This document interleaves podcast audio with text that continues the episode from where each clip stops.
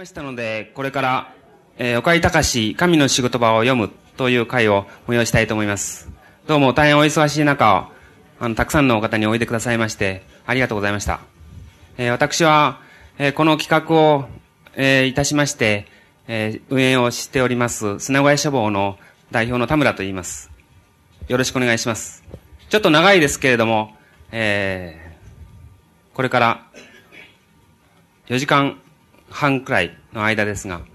ご清聴お願いします。まず、えー、総合司会を小池光さんにお願いします。じゃあ、小池さん、一つよろしくお願いします。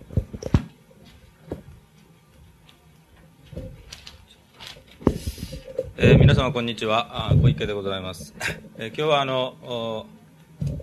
えー、何と言いますかようこそありがとうございましたそれであの岡井さんの紙の仕事場という甚だ刺激的なあの分厚い歌集が出まして、えー、今あのそれぞれ皆さんあのいろいろ、まあ、ショックを受けたっていうかですね非常に関心を持たれていることと思います、えー、岡井さんが初めて短歌をお作りになったのがあの年譜によりますと昭和20年の終戦直後疎開先で、えー、作られたということでありましてちょうど50年でございますねですからまああ作作家50年といいますか斎藤茂吉は斎藤あの作家40年ですけど あ本がありますがちょうど作家50年を迎えまして、えー、あのこの歌集と並んで、えこれまでの散文を集めたあの岡井隆コレクションも順調に観光中でございます。えー、50年という長い間にわたって、えー、常に短歌の、まあ、一番先の方で、えー、新しい時代を切り開いて、えー、甚だあの刺激にあふれたあの表現活動をなさってこ、えー、られました。えー、岡井さんを重要に語る中からあの現代の短歌の直面するいろんな問題があの出てくれればあいいなというふうに思っておりますどうぞよろしくご協力をお願いいたしますで今日のあのスケジュールはですねあのご案内の通り3部構成になってまして最初に吉本さんの講演いただきましてそれからあの第2部に辻隆さんと岡井さんの対談で第3部にパネルディスカッションというふうに予定しております。最初に吉本さんの講演、紙の仕事場をめぐってというお話いただきますが、あの吉本さんについてはもう改めて、えご紹介する必要もございませんので、紹介、あの省かせていただきますが、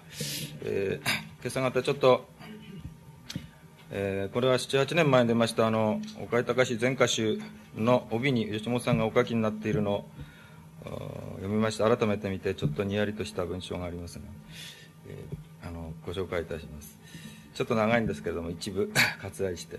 私は確かに見てきた。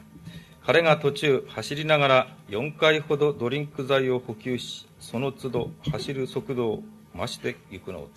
えこんなことを書いておられます、えー、岡井さんが4回ドリンク剤飲んだって何が4回かよく分かりませんけれども今あの5回目、えー、6回目ぐらいのドリンク剤を飲まれているこの方も知りません、まあ、そんなお話も含めましてえー、岡井さんの紙の仕事場をどのように読まれているかということを皆さんと共に拝聴したいと思います。では吉本さん、どうぞよろしくお願いいたします。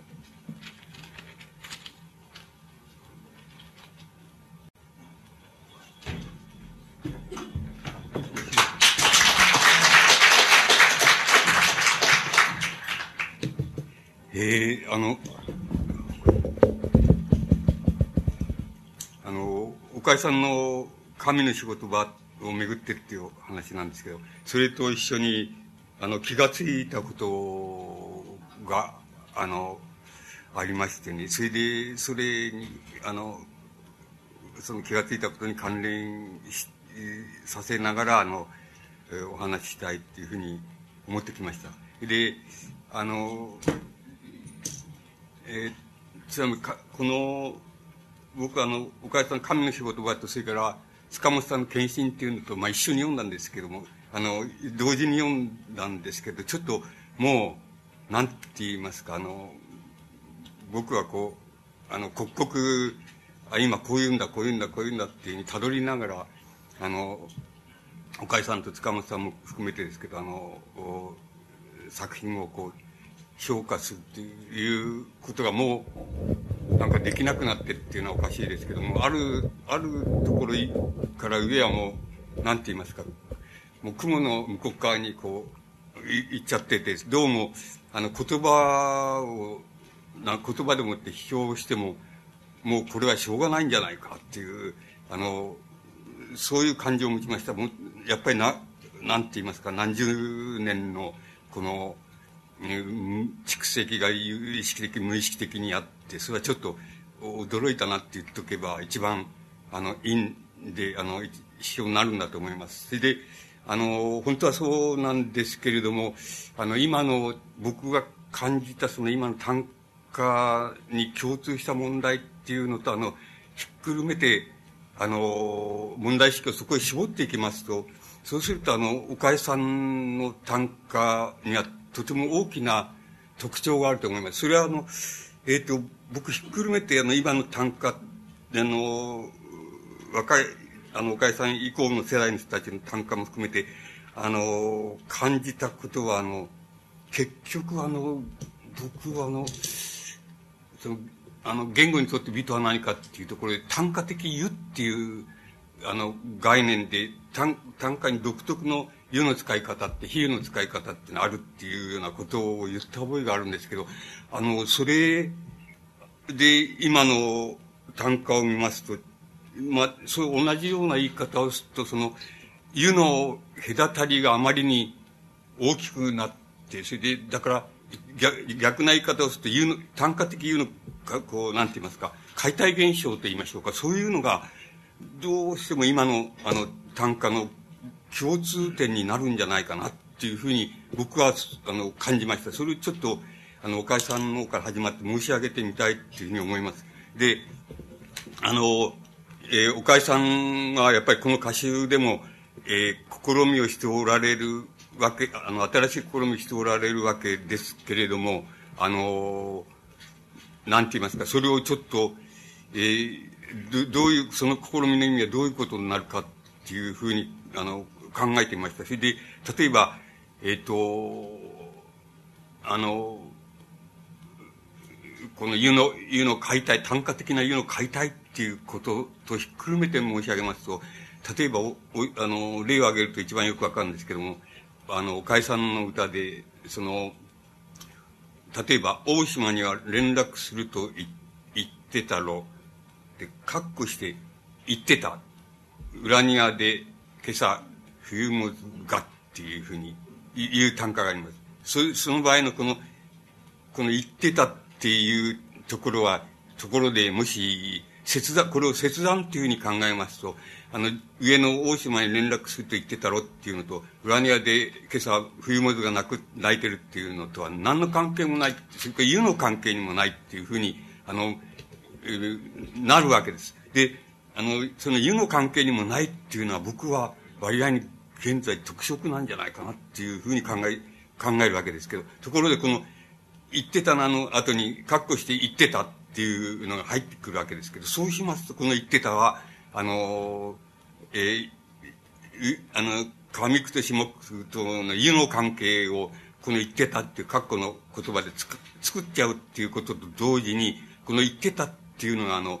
えっ、ー、と、上句に対する答えですね。つまり、大島には連絡すると言ってたろっていうのに対する答えとしての言ってたっていうふうにもなりますし、で、あの、もず、冬もずが、あの、今朝泣い、裏庭で泣いてるっていうことにも引っかかって、それでもず、もずが、そう、そういうふうに言ってたっていうふうに、つまり言ってたっていう、括弧の言葉を入れることで、あの、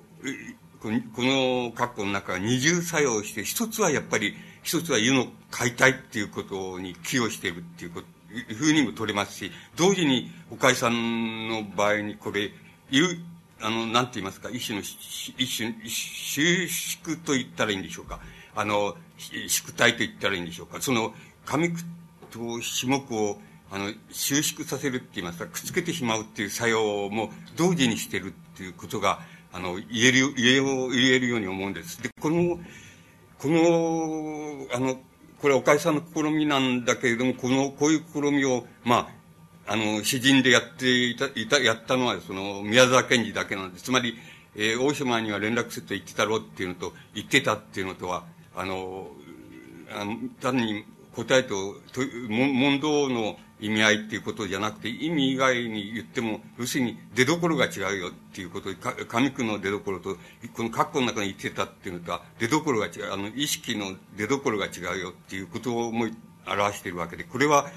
多分宮沢賢治が最初にやったことだっていうふうに思えるんです。それを岡井さんが、あの、非常に見事に使って、使っていると思います。あの、宮沢賢治の場合、括弧の中で、なんか、詩がずっと来て、括弧、括弧なんかを差し挟みますと、そこで意識が切断してしまうから、あの普通の詩の考え方から言えば、あの、ちょっと、あの、せっかく続いてきた、あの、持続性がそこで切れちゃうっていう印象を持つわけです。宮沢賢治は別に詩を、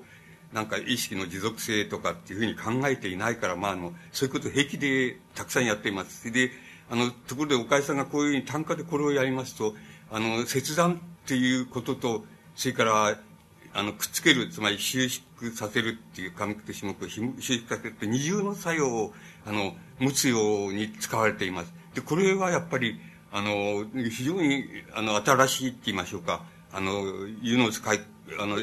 使い方であり、また湯の解体の仕方だっていうふうに僕には思いました。これはもう少し後で、あの、他の方のあれと比べてみるととてもよくわかると思います。あの、ここの詩集の、あの、こう、なんて言いますか、湯のくっつけ方と、それから、湯の解体の仕方っていうのが同時に、それを同時にやってるっていう、あの、こう、作品が、あの、この神の仕事場の中に、あの、割合に多くあるっていうふうに僕は思いました。で、えー、例えばもう一つ挙げてみましょうか。その、留守ならば、留守なのは百も承知で、で、京都ですっていうのは、括弧の中に、京都ですって入ってます。で、朝日から読む癖も、癖を知っててっていうの、えー、作品で、この、やっぱり同じで、この、括弧の中の京都ですっていうのは、留守なのは百も承知でっていう、紙句を受けて、いや、それは京都に行ったんだよっていう意味合いに、もう意味合いに取れるわけです。で、それと、これがあるために、あの、下の方の種目が、朝日から読む癖も知っててっていうこと、あの、が、本当は、上句と何の関係もない、つまり、留守なのは百も承知でっていうことと、朝日から読む癖を知っててっていうことは何の関係もないわけで、あの、単価を構成しないように思えるわけですけども、それで、この、括弧の中の京都ですっていう、あの、言葉を入れることで、なんか、上句と下句は関係ある言葉、関係ある表現だっていうふうにもなり、なりますし、また、あの、留守なのは百も承知でっていう、その上句に対する違う出所からの答えになっている。つまり留守っていうのはか京都行ってんだっていう、あの、意味合いを、をもあの、表すことができる。その二重性っていうのは、この、各の京都ですで、あの、生まれてくるわけです。この使い方は、やっぱり、あの、詩で、つまり宮崎県には詩でやれば、あの、えー、単、単に切断っていう意味になりますけども、あの、この単価でこういうのを岡井さんが使ってるのを見ると、やっぱり切断と同時に、あの、接着だっていうふうに、あの、これが使われています。こういう、これをやっぱり、僕はあの、神の仕事場の中でやっぱり新しい、あの、なんて言いますかね、あの、こう、試みだっていうふうに、あの、思い、あの、思えたわけです。それで、それは、とてもこの、神の仕事場の中で重要あの、の作品の中で重要な意味を、あの、持ってるっていうふうに僕は思いました。例えば、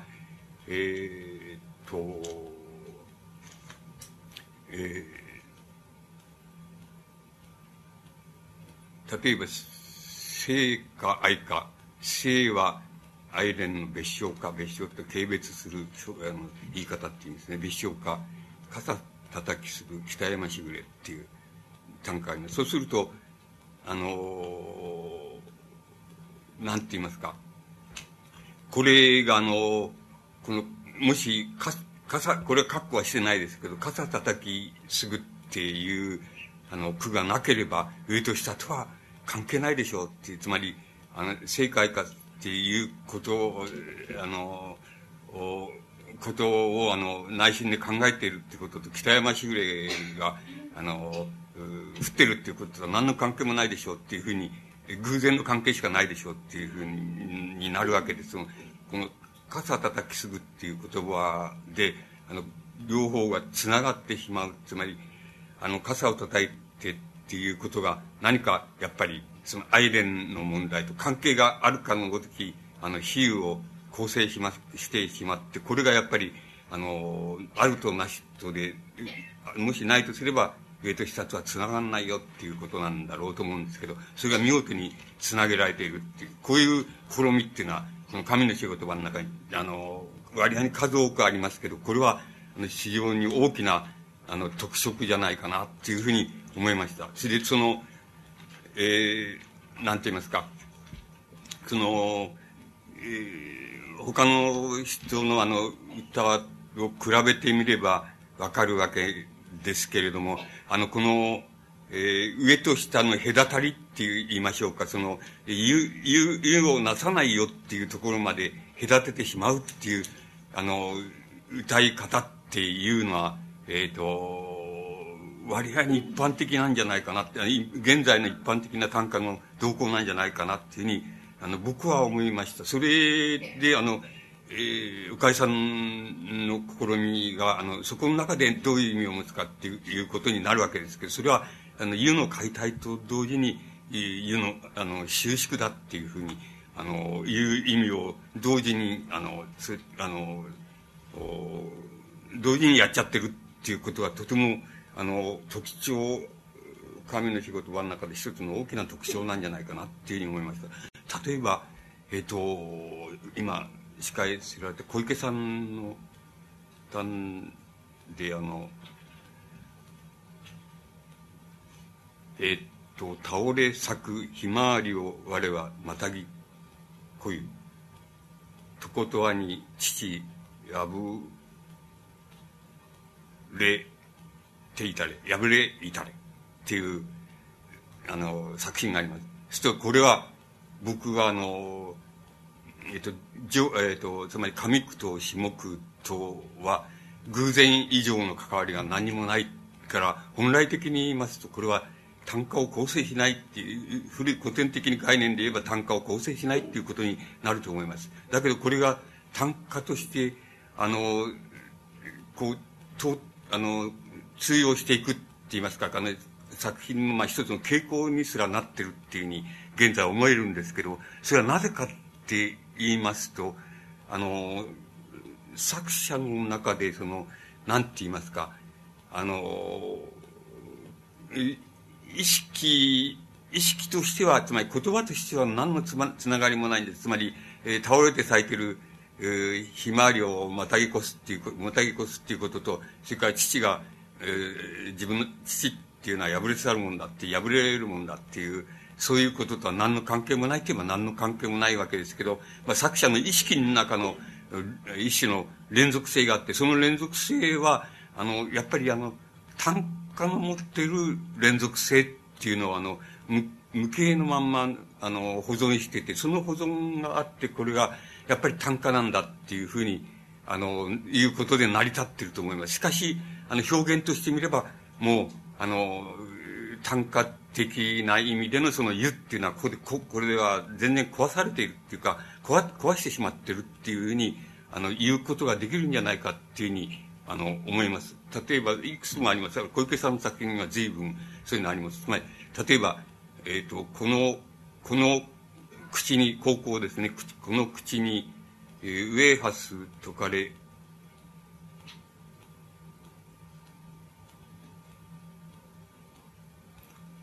かれあわけね。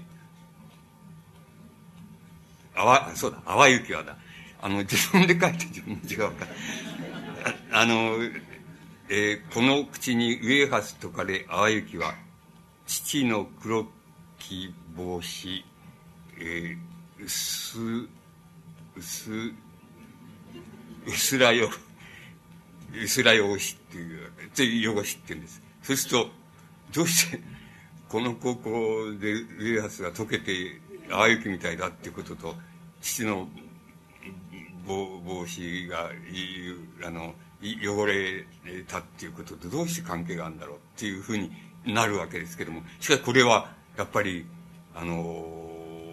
作者のなんていうか意識の中に一種の連続性っていうのについてのそのえなんて言いますか、信念というか確信があって、それで、これはやっぱり単価を成してるっていうふうに思います。おあの、いうふうに成してんだっていうふうに思います。つまり、この種の解体と、それから単価的な、え定型の、あの、破れ方っていうのと両方あるわけですけど、それはやっぱり、あの、随分今、僕が見たところでは随分、あの、現在の特色、短歌作品特色なんじゃないかなって思うほど、あの、たくさんあります。それは、例えば、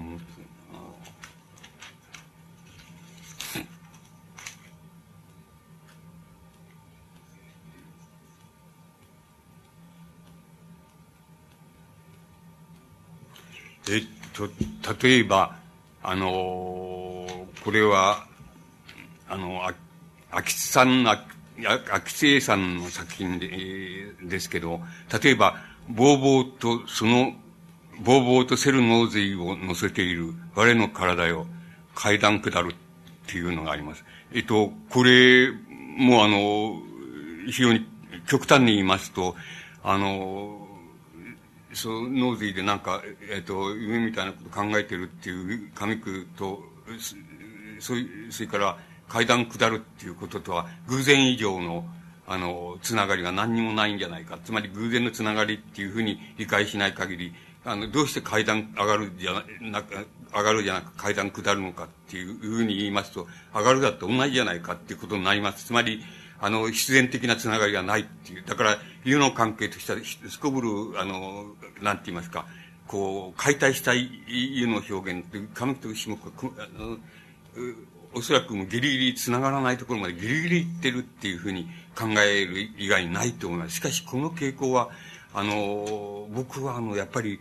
今の全般的な傾向の中で大きな、あの、特色だっていうふうに思います。あの、えー、あの、小小池さんの作品や、あの、秋津さんの作品でもそうですし、小池さんの作品でもそうですけど、こういう、なんかほとんども言うとして、つまり単価として、こう、本当は構成的にあの成り立っていないって古典的な概念で言えば成り立っていないっていうふうに思えるほどあの上句と下句があの解体した湯の関係しかないっていうようなのは非常に大きな特色だと思います。あの、だと僕はそういうふうに見ました。その、それはとても重要な現在の特色なんじゃないかなっていうふうに僕はそういう理解をしました。その、えっと、あの、比較的、あの、そういう、あの、試みとしてはも、う少し、あの、小池さんや秋さんの試みよりも、もう少し古典的だと思えるんですけど、高野さん、高野公彦さんの歌でも、やっぱり、あの、同じような、その、なんて言いますか、湯の、単価的湯の解体と言っていいよりしょうがないんじゃないかっていうような、あの、作品があります。で、それ、えっと、例えばですね、鏡一つ無人の部屋に光るとき、我、我を、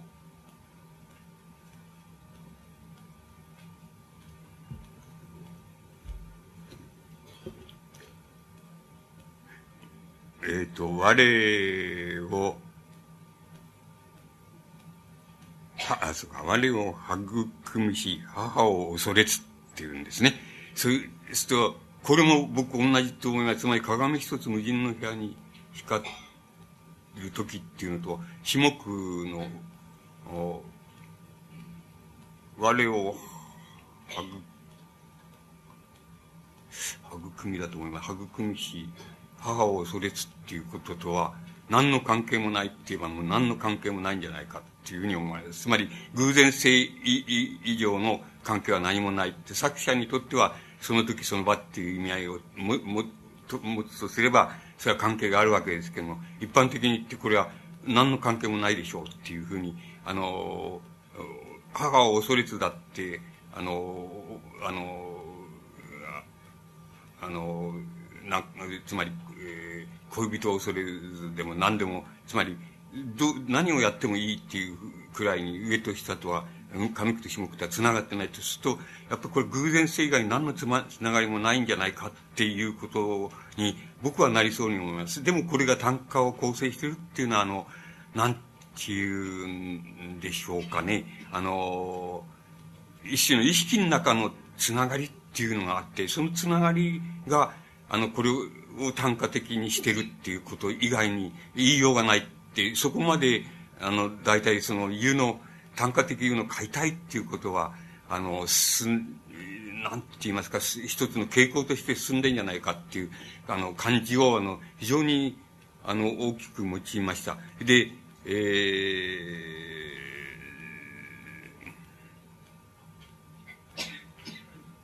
ー、うん。えっ、ー、と、うん、これ、ちょっと、あれですね、自分で書いといては、自分の、自分の字を、えっと、高野さんの歌で、えー、っと、わかんねえなこれはな。あ、そうか。わかった。少、えー、と、少年のだ。少年の我が心熱、体の熱ですね。我が心熱を悲しむは、あん、まあ、悲しむにかな。杏ずの花は、え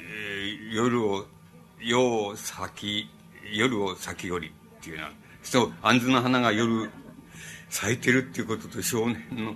が新熱を悲しむっていうことと関係あるかね？って言ったら、僕は関係ないように思います。つまり、あの、これはやっぱり、あの、一種の内在的な、あの、音声って言いますか、あの、音韻って言いますか、内在的な音声っていうようなものの連続性が、こう、作者の中で信じられていなければ、これはやっぱり単価として成立しないっていう、あの、もうギリギリのところまであの、なんて言いますか、単価的いるっていうのが、あの、解体されているっていうふうに思います。つまりこういう特色っていうのは、あの、いくらでも見つけられるように、あの、あの、こう、なんか一つの傾向性を成しているんじゃないかっていうふうに僕は思いました。あの、もう少し、もう一つやり、やってみましょうか。横須賀に巨艦っていうのは大きな船、あの、軍艦ですね。巨艦消えたる、この明日、えー、詰め切れば窓、窓のガラスに飛べるっていう、いう単価あります。そうすると、あの、別に詰め切ってって、その爪がこうガラスに飛んでいったっていうことと、横須賀に、に大きな船が、ああの、止まってた、その後、あその明日、その明日ですね、その明日っての朝ですね、えっていうこととは、あんまり関係ないんじゃないか。つまり偶然、そその時、詰め切ってたら、そのガラスに飛んだっていうだけで、これは、やっぱり偶然以上の関係っていうのはないんじゃないかっていうふうに思えるんですけれども、しかし、これは作者の中では明瞭に、なんて言いますか、意種の意識のつながりがあって、それでこの作品ができてるっていうふうに思えるわけです。そうするとこれは、やっぱり単価として、あの、成り立ってるっていうより致し方がないので、そういう成り立ち方をしてると思います。しかし、あの、もう、もはやこういう、ここまで、あの、なんて言いますか、あの、上句と下句との関係を、あの、単価的有の関係からもっと、あの、開いてしまいますと、つまり、あの、隔たらしてしまいますと、もう、あの、これ以上はもう単価を構成できないんじゃないかって、あるいは単価っていうのは何か、あの、違うもんに、あの、違うもんになってしまうんじゃないかっていうところのギリギリまで、あの、や、なされているっていうふうに僕には思いました。これは一般的に若い人たちの、あの、傾向なわけです。で、じゃあ、同じ、岡井さんは、あの、先ほど言いましたように、それ、そこで岡井さんの特色っていうのを言えば、そこで、あの、カッコみたいな、あの、ものを使いながら、あの、やっぱり、カッコの中に言葉を挟ん挟んだ言葉が、要するに、あの、湯の解体を、構成すると同時に、あの、表すと同時に、つまり、括弧の言った言葉を取っちゃえばもう全然、上句と下句は偶然以上のつながりがないっていうふうに、あの、単価が作られながら、しかし、これがあるために、今度逆に、あの、上句と下句はつかない、つか、つながってしまうっていう、つまり、あの、二重性であの、単価の湯の解体っていうことと、それから、あの、い、つながりっていうことと、両方あの、の二重性っていうのは、あの、括弧の中の言葉を差し挟むことでやっちゃってるっていうことが、あの、とても大きな、あの、あの、岡井さんの神の仕事場の中の特色になるじゃな、なるんじゃないかなっていうふうに思います。大なり小なりって言いましょうか。岡井さんの新しい試みっていうことと、あの、古、古びない試みの一つは、あの、現代の若い世代のそういう単価の、その湯の解体の仕方っていうのを一方では、同じようなやり方を取りながら、やっぱり一方では、それ、あの、むしろその、収縮して、その、その、あの、こう、あの、紙と種目をつ、つなげてしまうっていう、その二重性のやり方をやってるっていうのが、あの、岡井さんの神の仕事葉の、あの、非常に大きな特色、特色でありますし、また、あの、す、あの、優れている点だっていうふうに言えば言えてしまうんじゃないかっていうふうに僕はそういうふうに理解しました。そして岡井さんはあの、神の仕事でもう一つ、あの、やってることが新しいって言いますか、あの、前からやっておられることですけども、あの、またここでもやっておられる新しい試みがあります。それはあの、どういうことかっていうと、あの、僕はやっぱりそういうことは岡井さんの中に、あの、根本的に、あの、あるんじゃないかなっていうふうに思うんですけど、つまり、あの、単価を、あの、意味で、意味で作る作らないで、音で作れ、作ってしまうって言いましょうか。音で作ってしまうっていう、あるいは、もしかすると、あの、意味で単価を作るっていう、つまり、単価を作って何々、こういう意味を、うん、あの、表すっていうことと、少なくとも同等程度に、あの、なんて言いますか、音を、音、あの、単価の中では音っていうのが、あの、音声でもいいし、音韻でもいいんですけど、音っていうのが非常に大きな役割をするんだっていうことが、あの、岡井さんの中であるんじゃないかなっていうふうに思うんですけど、もう一つ新しい試みで言えば、あの、そういう試みがあります。つまり、えっと、うん、例えばですね、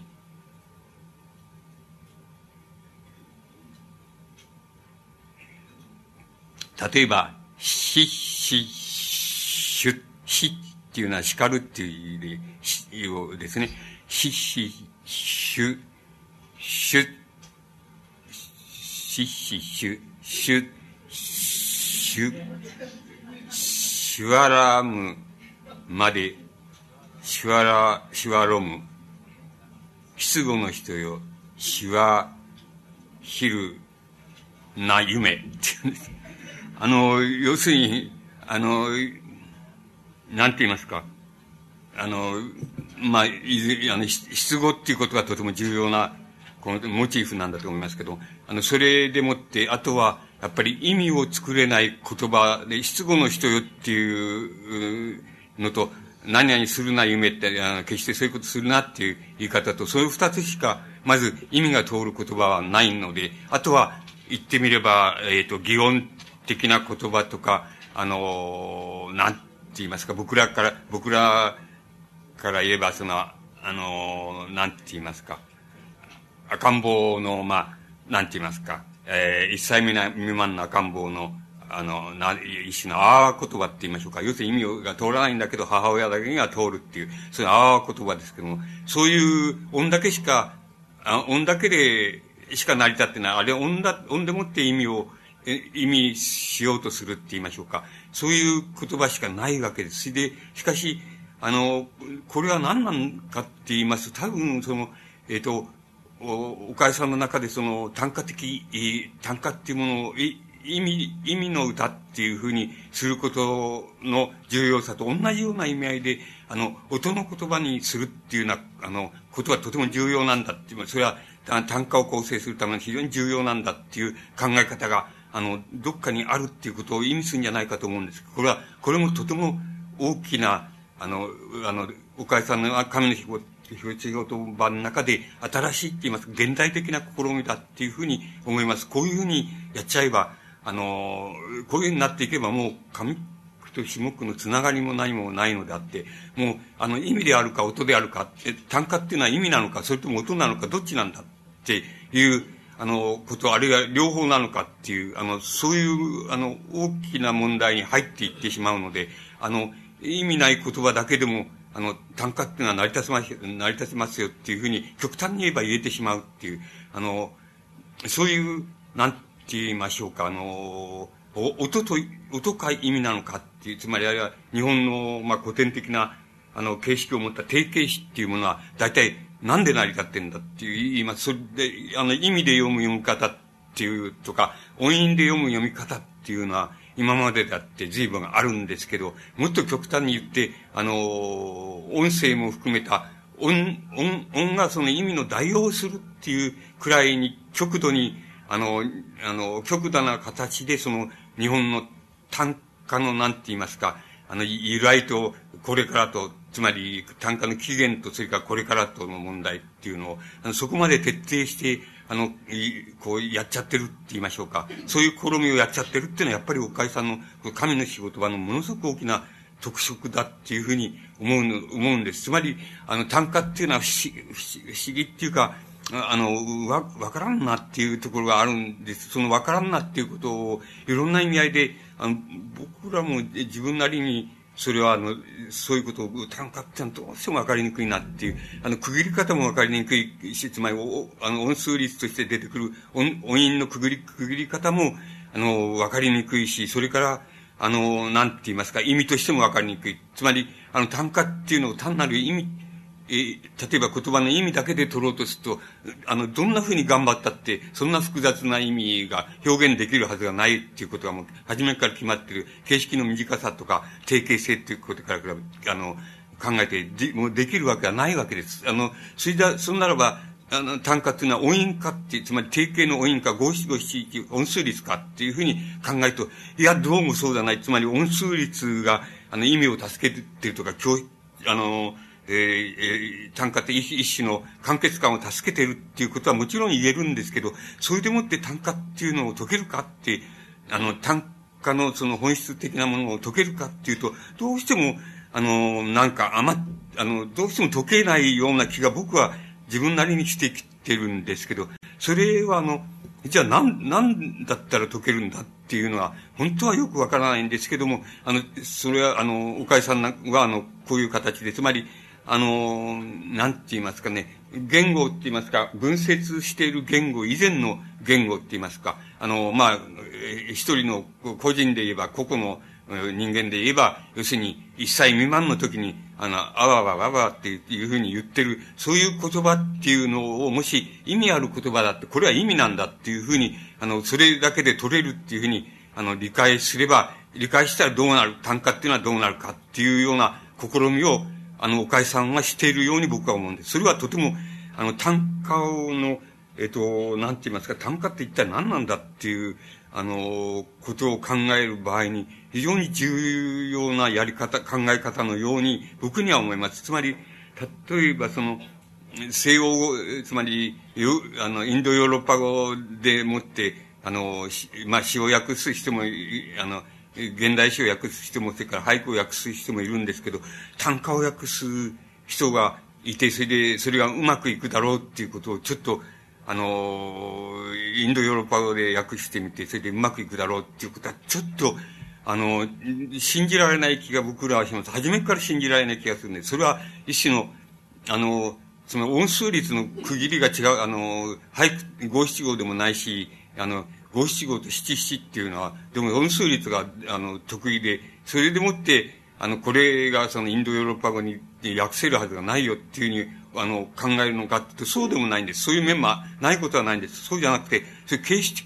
的なあの、特色性っていうんじゃなくて、どうもこれは、なんて言いますか、なんか、つまり音と意味、あの、言葉の音と意味っていうものの兼ね合いと言いましょうか。兼ね合いの非常に独特な使い方っていうのが、あの、短歌作品にあって、そのことがうまく解けなければ、あの、短歌っていうのは、いうのに、まあ、つまり、インドヨーロッパ語じゃなくてもいいんですけど、つまり、あの、普遍的な言葉っていうものに直せるかどうかっていうなって、すこぶる、それは疑わしいことになるんだっていうふうに、僕には思われる。それは音数率でもないし、意味でもない、何かが単価にはあるんで、それが単価の特色なんだって。それで、その何かっていうのは一体何なんだっていうことになるわけです。それで、それは、なかなか難しいので、あの、つまりこうだっていうのがなかなか難しいので、だけど難しいっていうことを、岡井さんはこの、こういう、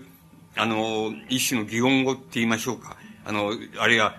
あの、分節された言葉以前の言葉を単価の中に導入しちゃうことで、なんかそういうその単価っていうのは難しいでっていうか、あの、本質的にはこんなもん、こういうんだよっていうようなことをあの、非常にはっきりとあの、試みの中で示しているように、あの、僕には受け取れるわけです。これは、僕らもあの、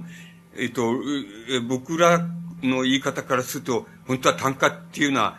えっ、と、あの、本当は片歌としてしか成り立たんですけども、片歌として、それで、あの、片歌のその、もん、片歌が、あの、複数の人によってその、問答的に作られたっていうことがなければ、単価的表現っていうのは成り立たんのだっていうに僕らはそういうふうに考えてきたわけです。で、つまり、あの、片歌を、あの、違う作者が二つ、あの、その、問答のように並べ、並べ合ったっていう、あの、問答し合ったっていうような、そういう片歌で問答し合ったっていうことが、あの、日本のその、シーカの、つまり陰文の起源のところになければ、単価的表現、五七五七七っていうふうに、あの、修練したそういう単価的表現ってのはもともと成り立たんのだっていうのが、あの、僕らの考え方なんですけれども、あの、そうす、それをその、つまり、単価って片歌を二つ問答にして、それで問答にして、で、複数の人がその掛け合いみたいにやったっていう、それがなければ単価っていうのは成り立たんはずだっていう、そうすると、あの、それを、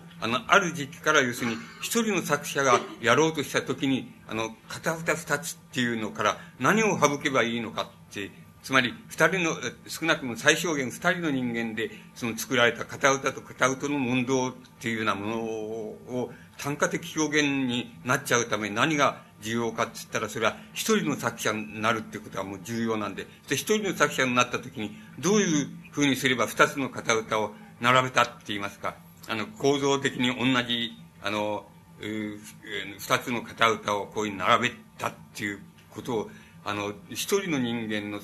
あの、作品、つまり詩の作品っていうふうにしちゃうために、どうしたらいいのかってもちろん一人の作者が作ればいいっていうことが一つあるんですけど、その場合どうしてもその片歌の、なんて言いますか、あの、重なる部分と言いましょうか、あの、えー、問い、問いの片歌と答えの片歌のところで、問いと答えのその、なんて言いますか、あの、答えの、まあ、問いの終わりというか答えの始めっていうのを全部その融融合させちゃうっていうようなことをしまして、それで、あの、一人の作家、作者っていうふうにしますと、そういうふうにして、それで単価的表現っていうのはできたんだっていうふうに、まあ僕らはそう考えるわけですけども、その、えなぜそういうふう、あの、単価的な起源っていうのはそうなんだっていうふうに言えるかっていうことは、まあそれぞれ、そあの、それなりのあの理由はあるわけですけども、そういうふうに出来上がった、出来上がることがで、つまり二人の作者を一人にして、それで、あの、問答の、まあ一番下のところと、あの、答えの一番上の句、句っていうのはもう融合させちゃいっていうような、そういうことっていうのは、あの、なぜ成り立ったのかっていうのを考えると、要するに、あの、一人二役ができるようになったっていうことでもちろん、それだけ、あの、作者意識が発達したっていうこともあるんですけど、それよりも何よりも、なんて言いますか、あの、つまり、単価的音っていうのは、あの、音数じゃなくて単価的音韻なんですけど、音韻っていうのは、要するに、それは、あの、言葉、群説された言葉以前の、やっぱり意味ある言葉だっていうふうに、あの、言うことが、あの、作者の中でって言いましょうか。あの、片歌二つを一つにしちゃう、そういう作者意識の中で、それが明瞭になければ、あの、単価にはならなかったんじゃないかっていうふうに思うわけです。で、あの、岡井さんは、あの、僕、自分の、自分なりに引き寄せるようで、あの、も、申し訳ないですけど、岡井さんのこの、この種の、つまり、あの、擬音的な言葉で、言葉をほとんど意味として、音数的な意味として使っちゃってる単価の試みっていうのは、あの、これは岡井さんがそれそういうことを実作の中で、あの、やっているって言いますか、やろうとしているっていうふうに僕にはそういう試みなんだっていうふうに思えるわけです。ですから、今これが、あの、あんまり、つまり、単に、つまり、試みとして面白いっていう以外の意味が持てないように見えても、あの、これは相当重要な意味を持つんじゃないかっていうふうに僕はそう思うんです。つまり、岡井さんが単価の現代性っていうのは、現在性って言いましょうか、現在の単単価のあり方っていうのに対して、岡井さんの神の仕事場が寄与している面があるとすれば、僕はその二つだと思うんです。つまり、括弧の中で、あの、言葉を差し挟むことで、あの、上と下を切断しちゃうと同時に、また繋げてしまうっていう、そういうやり方と今言いましたように、あの、分節されない以前の、まあ、えー、まあ、一種、言葉の、言語で言えば、その、あわわ言葉って言いましょうか。つまり、乳児のそのあわわ言葉みたいなもので、ちゃんと意味があるんだっていうふうに、それを意味として取れるんだって、まあ、阿波言葉の場合にはそれを意味として取れるのは、まあ、母親だけなわけですけどね、母親の方はなんとなく、あわわわって言ってんだけど、何がお乳が欲しいんだとか、あの、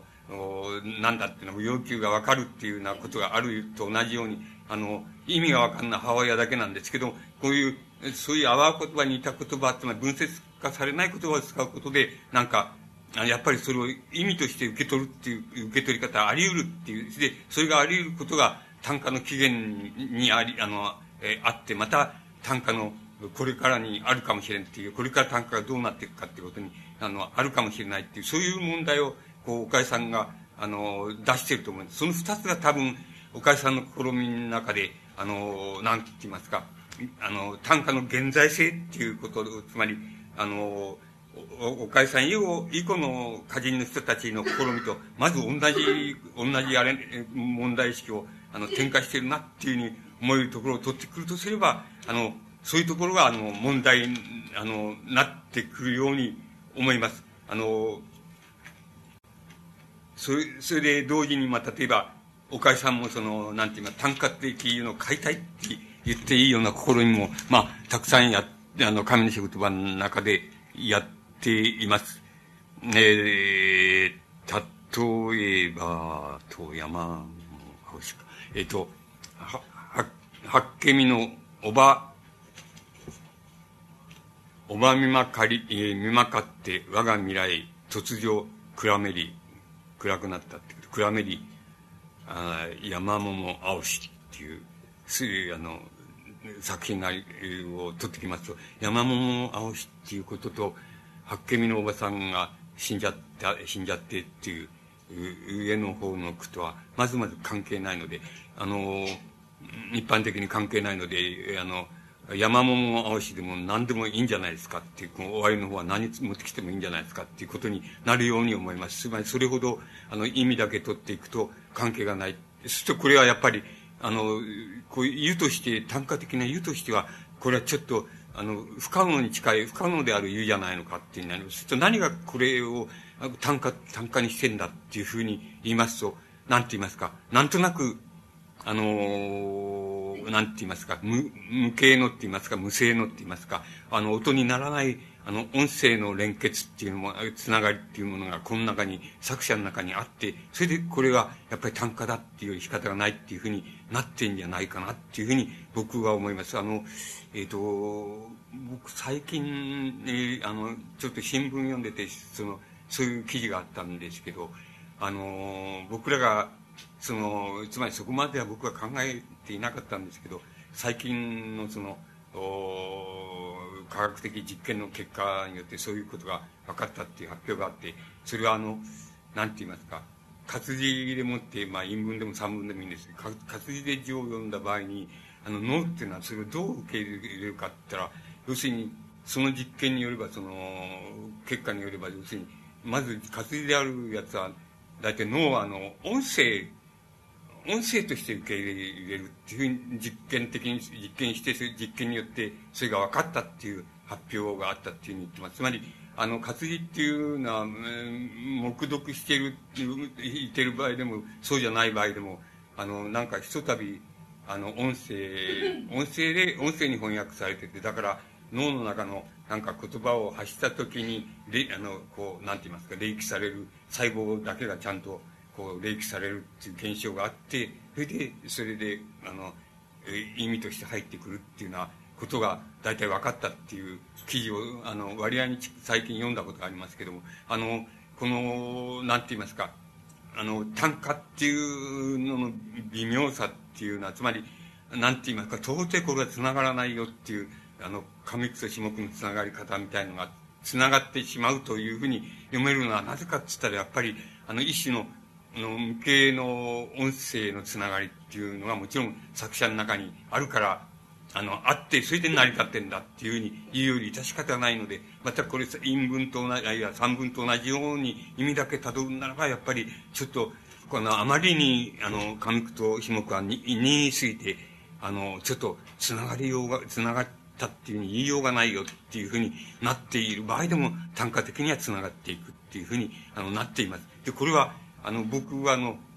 つまり音数率っていうものと、つまり音数率を必然、単価的音数率を、まあ、一つの必然とすれば、音数率と意味と両方が、あの、融合して単価っていうのは成り立ってるっていうふうに、あの、前は、前はっていうのは僕はあの、言語にとって何、あの、美とは何かっていうのを書いたときには、それでいき、そういう考えでいけるっていうふうに思ってたんですけど、どうも自分で疑わしくなって、まあその後も自分なりにいろんなことを、こう、あれしてきたんですけど、結局なところ、そう、その音数率以前の、つまり、なんて言いますか、もう音が、つまり分節化されない、あの、人間の音ですね。分節化されないけども、それは赤ん坊、乳児でしか、乳児でしか発しない、乳児の時にしか走らないような分節化されない言葉って、あの、言葉って言いますか、音声って言いますか、それ、つまり母親だけに通ずる音声っていうのを、やっぱりそれ意味ある言葉だっていうふうに、あの、それを受け取らないと、つまりそれをそういうふうに取れば、あの、単価っていうのの持ってる、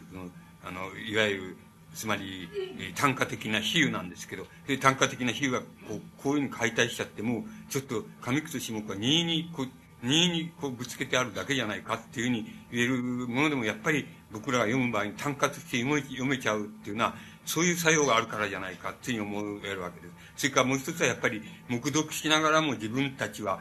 あの自分たちは何て言うんですかね一種のあの何て言うか音声の抑揚っていうのをつけて、黙読している場合でもつけてるわけです。で、あの、もう一つ、つまり、これは岡井さんの作品、あの、神の仕事場でも、あの、塚本さんの、あの、献身っていう作品でも非常に顕著にそれが出てくるわけですけども、あの、もう一つの特色は、つまり、今の言い方を申しますと、つまり、黙読してもなんとなく単価っていうのは自分の中で抑揚、読む人の中で抑揚がつけられてって読まれているっていうふうになるわけですけども、あの、ついに、なんて言いますか、僕はあの、下句の方、下の句の方になってくると、もう抑揚のつけようがないよっていう、つまり三分的な韻だよ、あるいは音韻だよっていうふうにしか言えないような、あの、一種のやっぱり、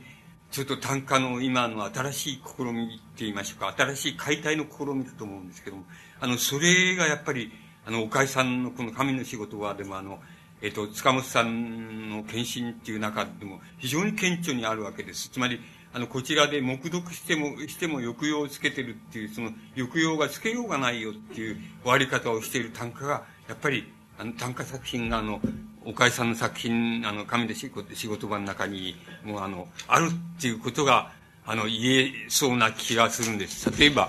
えー、一致を挙げてきましたからね。これはす、これは、岡井さんのだろうな、俺間違えてないだろうな。あの、しばしば両方間違あの、混同したりして、あれです、えっ、と、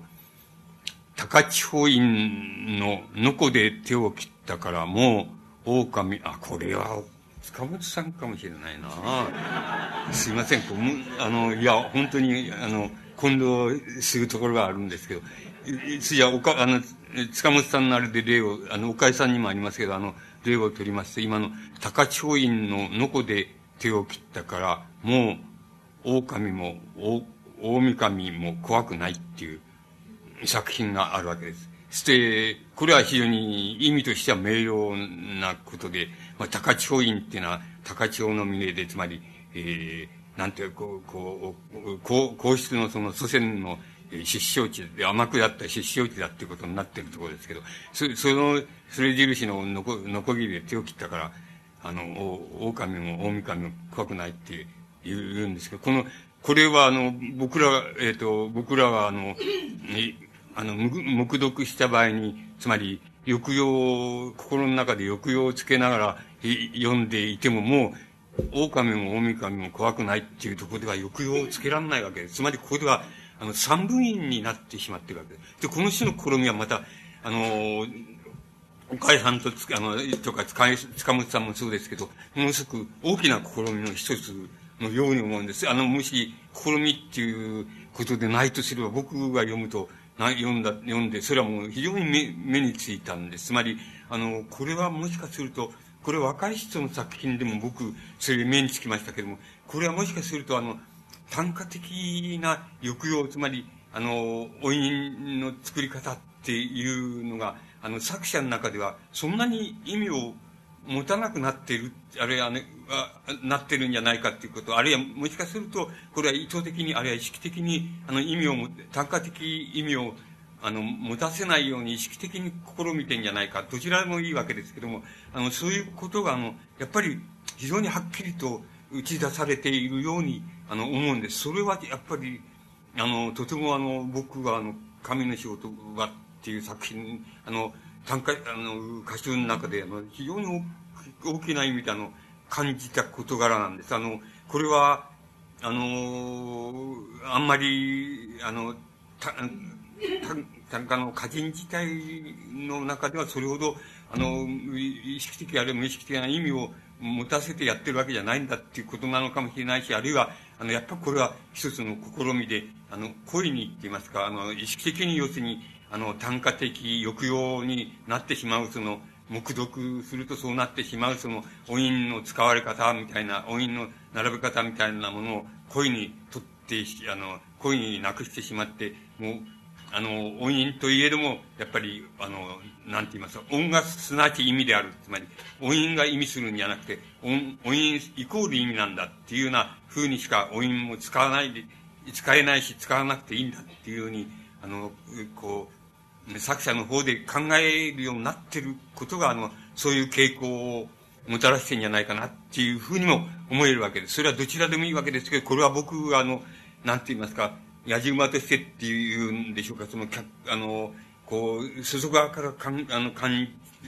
あの、見て、あの、非常に大きな特色として、現代、現在のその単価の大きな特色として僕は、あの、考えた、あの、感じられたところの異縁であるわけなんです。えっ、ー、と、えー、そうすると、その、なんて言いますか、あの、単価的な、あの、なん、あの、言って言いますか、言うも、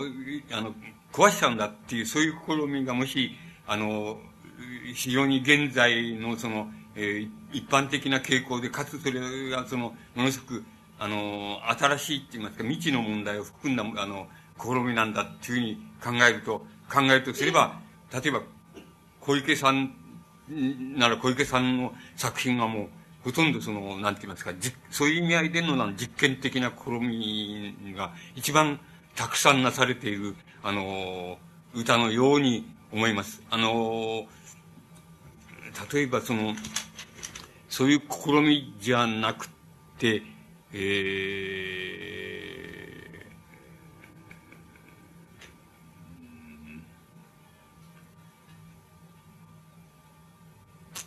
ー、例えば小池さんの作品でいい作、あの、いい作品だって言いますか、あの、僕はいい作品だと思うし、あの、いい、好きな作品なんですけど、暁の消し震わせてないゆけり、ってつまり、地震ですね、ゆけり。我、我に激しき、懐いたるべしっていう作品、あの、短歌があります。そうすると、これなんかは、あの、湯の解体っていうことは、あの、あんまり目立たない作品なんですけれども、あの、これは、あの、この作品を、あの、非常にいいものにしているのは、なんかひとたび、あの、湯、単価的な湯っていうのは成り立たんのだっていうようなところまで解体の表現を試みていた挙句って言いましょうか、その果てにまたっていう形でできているっていうことが、この、この詩の作品を非常にいい作品にしてるんだっていうふうに、あの、僕は思います。もう一つ挙げてみますと、その、春鳥春鳥の、え声、あら、声現れて消えし方、一瞬の悔い、悔いは輝きにけりっていうのがあるわけです。そうすると、これは、あの、もう少し、えー、なんて言いますか、もう少し、この下句と上句の隔たりが、意味的隔たりが、あの、大きかったら、やっぱりこれは言うのを変えたいっていうことになるわけですけども、この場合には、あの、それは、あの、あの、あの、かろうじて湯っていう、単価的湯であるっていう、地点で留まっていて、これ、それがいい作品を構成しているっていうふうに思います。で、あの、だから、えっ、ー、と、春の鳥が鳴いてて、それで消えていったっていうことと、一瞬の悔いが輝い、自分の中の一瞬の後悔ですね、後悔が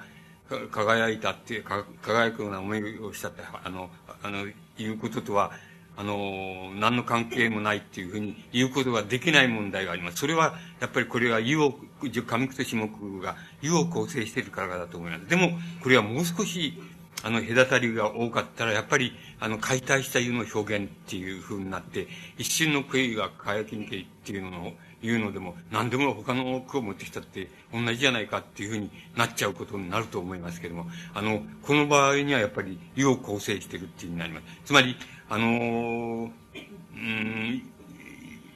あの、いい作品か、そうでないかっていうことと、それから、あの、どんな、あの、なんて言いますか、試みが一人でに現れざるを得ないか、あるいは意識的に現れざるを得ないかっていうこととは、必ずしも一致するわけではないんですけども、あの、これは、あの、やっぱり、いうの解体っていうことの意識を持ってる、持って、それで、あの、単価的表現をした場合と、そうじゃない場合とは、やっぱり違う。そうすると、あの、ひとたびここの解体の表現まで行ったっていう、こう、試みが言っているっていうようなことがありますと、あの、大変、なんて言いますか、どういう、つまり、これは僕がかいあのそれを考えたんですけど、つまり、あの、どうして僕なんか見ると、あの、一様にって言いましょうか、あの、岡井さんの神の仕事はみたいな作品でも、それから近本さんの献身のような作品でも、それからそれよりも、一世代って言いましょうか、若い、あの、世代、あの、一世代、二世代若い作品歌人の作品の中でも、あの、共通になんか言うの解体、単価的に言うの解体だっていうふうに思えるような試みっていうのは、どうしてなされちゃってるのだろうかなっていうことについて、その、なんか意味ある考え方を、まああ、の、できるならば、と取れるならば取りたいもんだなっていうふうに、あの、僕らは、あの、考えたわけですけども、もしそれが、あの、別にそんな意味づけること自体がおかしいよっていうふうな偶然的な要素でないとすれば、やっぱりあの、単価っていうのはやっぱり、あの、歌人によって、その、いろんな形で、一つはその、いろんな、いろんな試みでまた、あの、あの単価的、もう一つはあの単価的表現でもって、やっぱり一種の、なんて言いますか、普遍的なって言ったらおかしいんですけど、あの、普遍的なあの、陰文、あの、あの、陰文の試みっていうのに、単価的な表現からやっぱり近づこうとしてんだなっていうことと、その二つの意味っていうのがあるような感じがするんです。そうすると、その二つのその、あの、意味は、やっぱり、あの、単価の表現を、なんて言ったらいいんでしょうね。あの、うん、音でか意味でかどちらでもいいわけですけども、あの、えっと、第一義的にはその、地メタに、こう、なん、地メタに近づけちゃうっていうか、地メタに向かって開いてしまうっていうような、あの、そういう、あの、意識っていうのがないと、あの、こう、なんか、あの、試みがうまくいかないみたいな意識、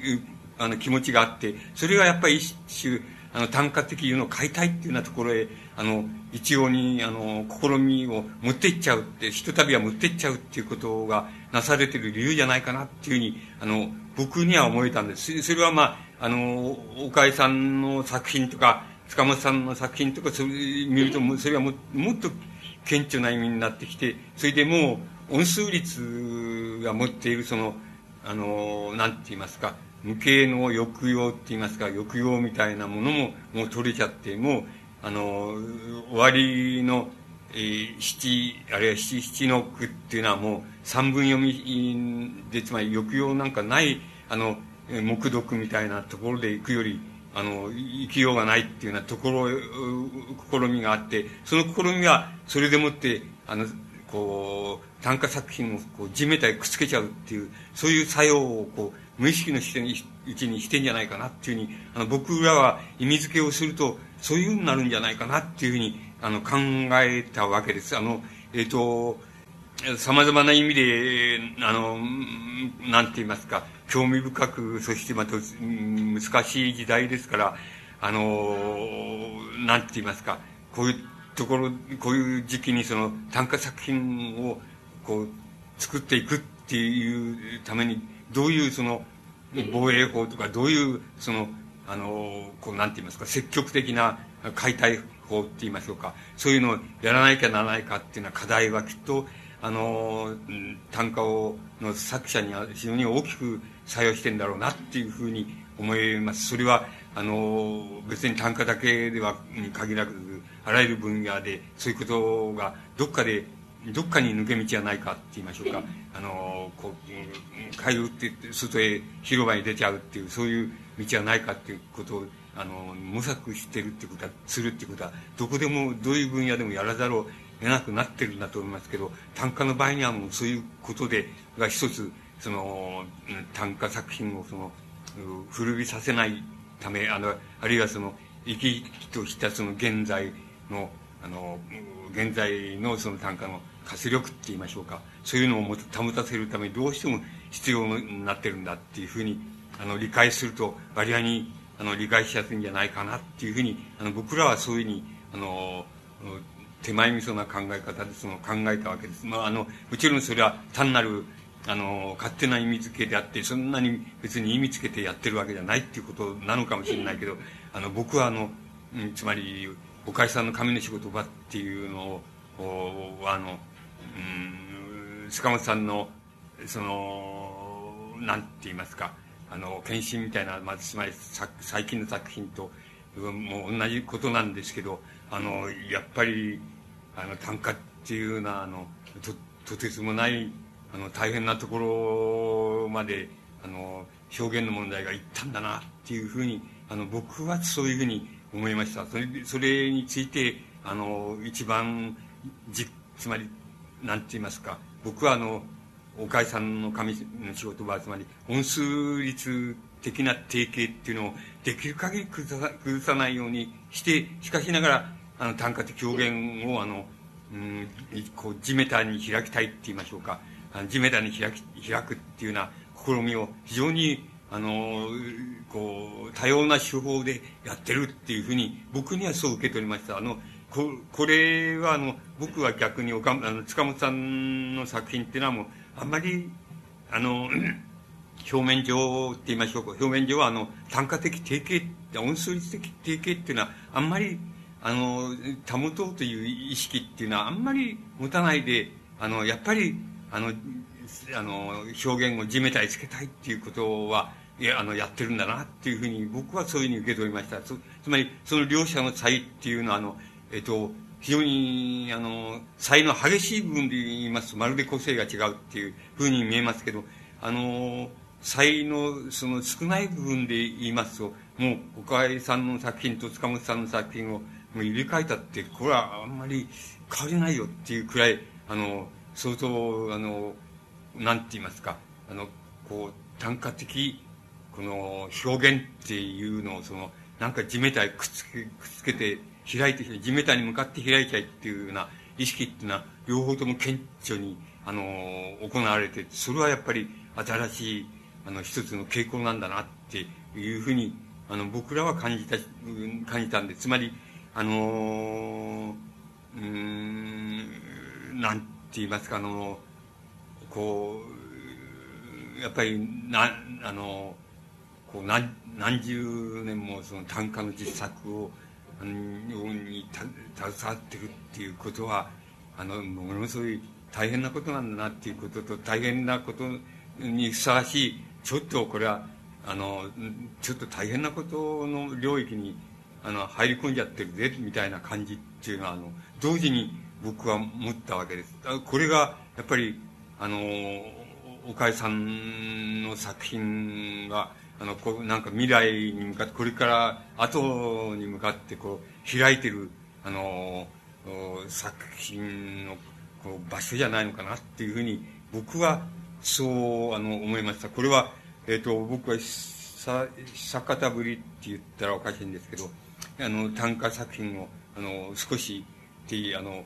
こう、本気になって読んでやれっていうふうに思って読み始めたのはここ数ヶ月なんですけどもやっぱり僕がそのそれまであの、えー、いい加減な読み方で読み過ごしてきたあの短歌っていうのを改めてあのちょっと本気で本格的に向かい合ってみてそれであの僕があの、一番感じたことは、あの、今日、今申し上げましたところの特色っていうのを、僕は一番、あの、感じました。あの、これはあの、作品、あの、特色って言いますか、今挙げたことは、あの、作品の良し悪しって、いい作品っていうことと、あの、試みであるっていう言いますか、実験的であるっていうこととの、あの、微妙な絡まり合いっていうのがあるから、必ずしも、それが全部いい作品だとか、あの、この紙の仕事の中でいい作品が全部そういう試みしてあるっていうふうに言うことはなかなかできないんで、むしろ、あの、古典的な、あの、一昔前の、お、おかえさんの作品と同じような、あの、音数率の組み方をやってる、それから U の組み方をやってる作品に、あの、安定したいい作品っていうのがあるようにも思いますけれども、あの、おかえさんが、あの、やっぱり今でも、あの、たくさん、あの、いろいろ考えながら試みをやってきてんだなっていうふうに、あの、僕が思いました。歌詞は、あの、今日、申し上げましたところに、あの、あの、現れてて、これは僕は久しぶりに読んで、あの、先入観なしに、あの、感じた特色で、えっ、ー、と、この特色は、あの、よくよく若い世代の、まあ、えー、歌人のいくつかのその、あの、なんて言いますか、歌集っていうのを、あの、読みまして、やっぱり、やっぱり同じようなことっていうのは、やられてるなっていうような、に感じたことも、あの、その中に含まれていきます。ですから、あの、現在の単価が透明している問題は多分、あの、そこら辺のところに、あの、大きな、あの、なんて言いますか、あの、こう、特色が現れてて、それは、あの、きっと、あの、これからも、あの、これからも、おかえさんの神の仕事場の延長線で、また、あの、たくさんの、こう、興味深い試みって言いましょうか。実験的な試みみたいなものも、それから作品としての、その、なんていう、さえ方って言いましょうか。そういうことも両方、あの、僕らが、こう、なんて、期していいんだっていう、期待していいんだっていうふうに思える箇所です。つまり、なかなか、あの、なん、あの、こう、なんか極楽往生するっていうのはわけにはいかんもんだよっていうふうに、あの、こういう時代で、あの、いかんもんだよっていう問題は、やっぱり、あの、岡井さん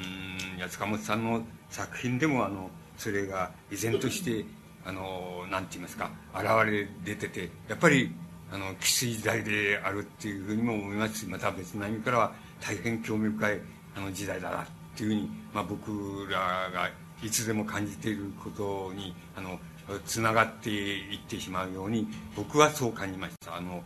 えー、大体神の仕事場っていう作品を読みまして、あの、僕が感じました感想を、あの、強いて申し上げますと、今申し上げましたことに、あの、尽きていくわけです。本当は、あの、もう神の仕事場っていうのは、もう、いう作品っていうのはもう、えー、ちょっと、なんて言いますか、それ以前の、あの、作品と違って、あの、なんて言いますか、いい、いい、いい悪い、こうだ、こうだ、ああだっていうふうに言っても、それはしょうがないじゃないですかっていうか、あの、そんなことを言うことはあんまり、あの、意味がないよって言いましょうか。あるいは、もっとそういう次元とは違う次元で、この、作者作は、あの、短歌を作ってるよなっていうふうに、あの、僕にはあのそういう感じがしましたから、本当は、あ、あ、黙、黙って、ああやってるねっていうふうな、あの、感じでいいんじゃないかっていうふうに、あの、思うわけですけど、まあ、強いてでも、あ言葉にしますと、そういうことに、あの、なっていきそうな気がします。あの、これは、なんていうんでしょうかね。これは、えっ、ー、と、つまり、単価ですからあの、うん、こう国際的にって言いましょうか。あのインドヨーロッパ語的にあのこういうこういう歌人がいるんだよって言ったってそれはちょっとあのわ分かりようがないでしょうって言いますか。あのこれこれが何なのかっていうのは分かりようがないでしょうっていうぐらいなものでそのなかなかあの普遍性っていうのはもあの難しいんですけどでもあの岡井さんの作品も塚本さんの作品もあの若い人たちの後の世代のあの歌人たちがやってることも大体やっぱり詩でもそう僕は感じてるんですけどあのやっぱりあの日本語から一種の普遍性ある言葉へっていうのはあの普遍性を持った言葉へっていうのはつまりあの近代的な言葉へっていうんじゃなくても普遍性を持ったある言葉へっていうふうにあのなんかそれを目指してそれでに行こうとしてるっていうふうにあの考えると一様にあの全部が全部あの一種の試みっていうことにあの歌人としての試みっていうことになっていてつまり音数律音数律の関わりもあのあの音韻が音韻がすなわち音韻が即意味であるってそれは分節化されない言葉が即言葉なんだっていうところへところまで目指していけばあの問題にしていけば大体それはあのどこの赤ん坊だって全部あわ言葉ですからね。その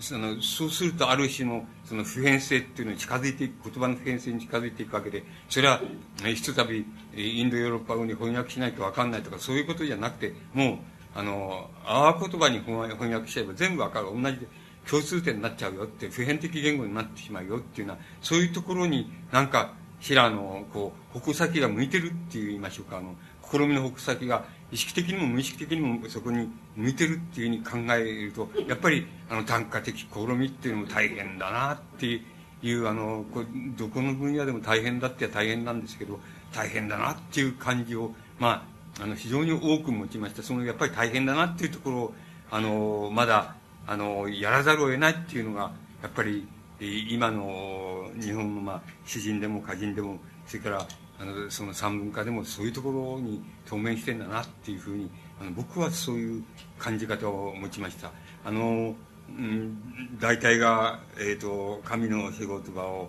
読みましてあの僕があの感じたことからはあの大体そんなところに尽きるわけです。でまあこれで終わらせていただきます。ハハハハ!